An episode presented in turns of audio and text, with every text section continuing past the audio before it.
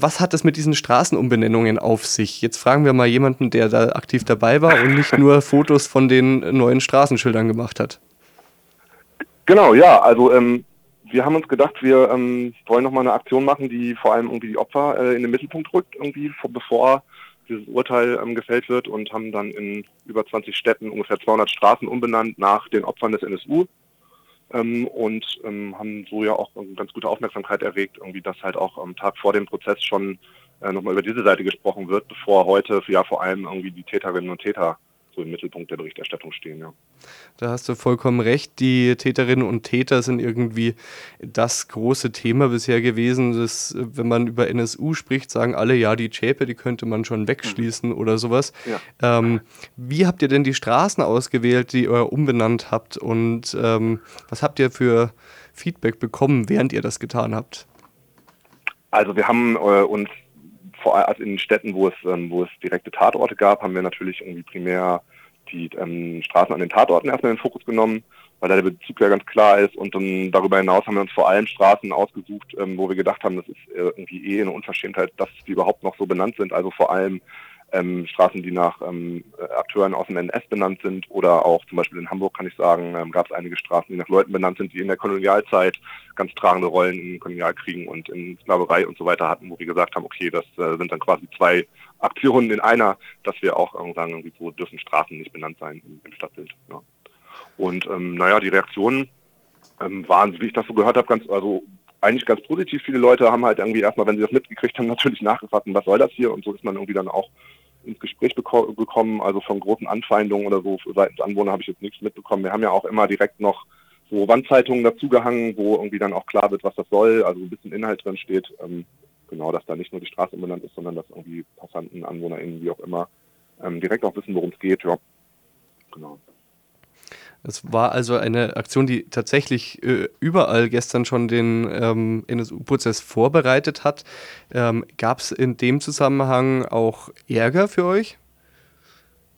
Äh, du meinst jetzt so, ja, also es gab wohl in einigen Städten, ähm, gab es wohl, war es so, dass die Polizei davon was mitbekommen hat und irgendwie vereinzelt irgendwie da ein bisschen rumgestresst hat, was ich irgendwie also total absurd finde. Also es gab irgendwie heute auch in der Berichterstattung äh, vereinzelt aus Städten irgendwie die Ansage, dass die Polizei oder sogar der Staatsschutz jetzt ermitteln würde, äh, dagegen Leute, wo ich mir denke, also alberner geht's ja kaum noch, die Leute sollen mal irgendwie ihre NSU-Netzwerke äh, aufdecken und ihren Job machen irgendwie gegen Naziterror und nicht wegen ein paar Aufklebern jetzt hier äh, solche Kaliber auffahren.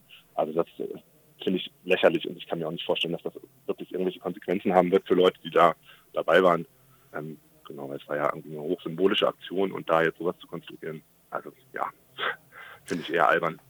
Hochsymbolische Aktion trifft es ganz gut, aber es ist trotzdem auch ein Organisationsaufwand in gewisser Weise dahinter gewesen. Ihr habt das ja koordiniert gemacht und ähm, die Schilder sehen auch tatsächlich täuschend echt aus.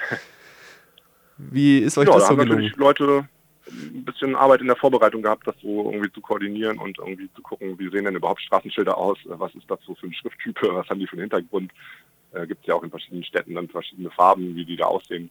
Das war natürlich schon irgendwie ein bisschen Arbeit, das zu koordinieren, aber ich denke, es hat sich auf jeden Fall gelohnt. Das auf jeden Fall. Wie geht ihr denn jetzt mit dem Urteil um? Das ist die obligatorische Frage, die wir an diesem Tag auch stellen müssen. Ja, Oder wie voll, ja. geht's dir damit? Ja, das ist natürlich eine ganz, eine ganz schwere Frage irgendwie. Ne? Also muss irgendwie jetzt auch, habe ich jetzt auch viel drüber nachgedacht und haben wir jetzt auch viel drüber gesprochen. Irgendwie äh, einerseits, ähm, also gegen die Haupttäterin die Strafe ist, denke ich, so, wie man sie irgendwie erwarten konnte und ja, weiß nicht, ob, das, ob man das gerecht nennen kann. Irgendwie sehr schwer, das zu beurteilen. Äh, und ob sie jetzt irgendwie 10 oder 15 oder 20 Jahre oder 12 ins Gefängnis kommt, das ist für mich irgendwie auch eher wirklich nebensächlich. Ähm, ich finde auffällig, dass die Strafen gegen die ähm, Mittäter und Unterstützer zum Teil ja sehr gering ausgefallen sind und sich da ähm, ja, sich quasi so die, die These vom NSU-Trio, die irgendwie zwei Tote, eine schwer Bestrafte, sich so durchgesetzt hat, halt auch vor Gericht, das wäre ja von Anfang an oder was ja auch Angehörige und alle eigentlich, die zu diesem, zu diesem Komplex gearbeitet haben, von Anfang an gesagt haben, irgendwie das kann nicht sein, dass man da so einen Schlussstrich drunter zieht, dass jetzt hier irgendwie Leute, äh, einige wenige Leute verurteilt werden und man dann sagen kann, okay, oh, wir haben unseren Job gemacht und wie, das ist doch alles gut gelaufen, denn ähm, zum einen, wie, wie ich schon gesagt habe, finde ich es auffällig und auch echt krass, dass ähm, direkte Unterstützer so zum Teil so geringe Strafen gekriegt haben, aber vor allem auch wer überhaupt gar nicht erst angeklagt wurde, wer gar nicht erst vor Gericht steht in diesem Prozess, nämlich äh, dieses ganze, der ganze Themenkomplex um Unterstützungsnetzwerk NSU. Ähm, da muss es ja noch viel, viel mehr Menschen gegeben haben, die da direkt involviert waren, die, die überhaupt nicht ermittelt wurden, die nie in, vor dem Gericht stehen. Ähm, aber auch sowas wie die Verantwortlichen für ähm, die Aktenschredderei beim VS und ähm, die ganzen Verstrickungen vor allem des Geheimdienstes.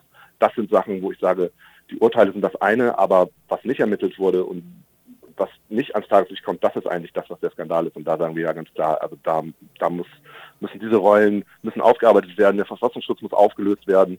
Ähm, hier zeigt sich ja ganz klar, also entweder hat der Verfassungsschutz nichts davon mitbekommen, tatsächlich vom NSU, wie man behauptet, dann ist er extrem überflüssig, äh, teuer und gehört sowieso aufgelöst. Und wenn er was davon mitbekommen hat, was ja viel, viel wahrscheinlicher ist, dann ist es halt eine absolute Gefahr. Und ähm, wir sagen, Verfassungsschutz auflösen ist halt eine der Konsequenzen jetzt aus diesem NSU-Prozess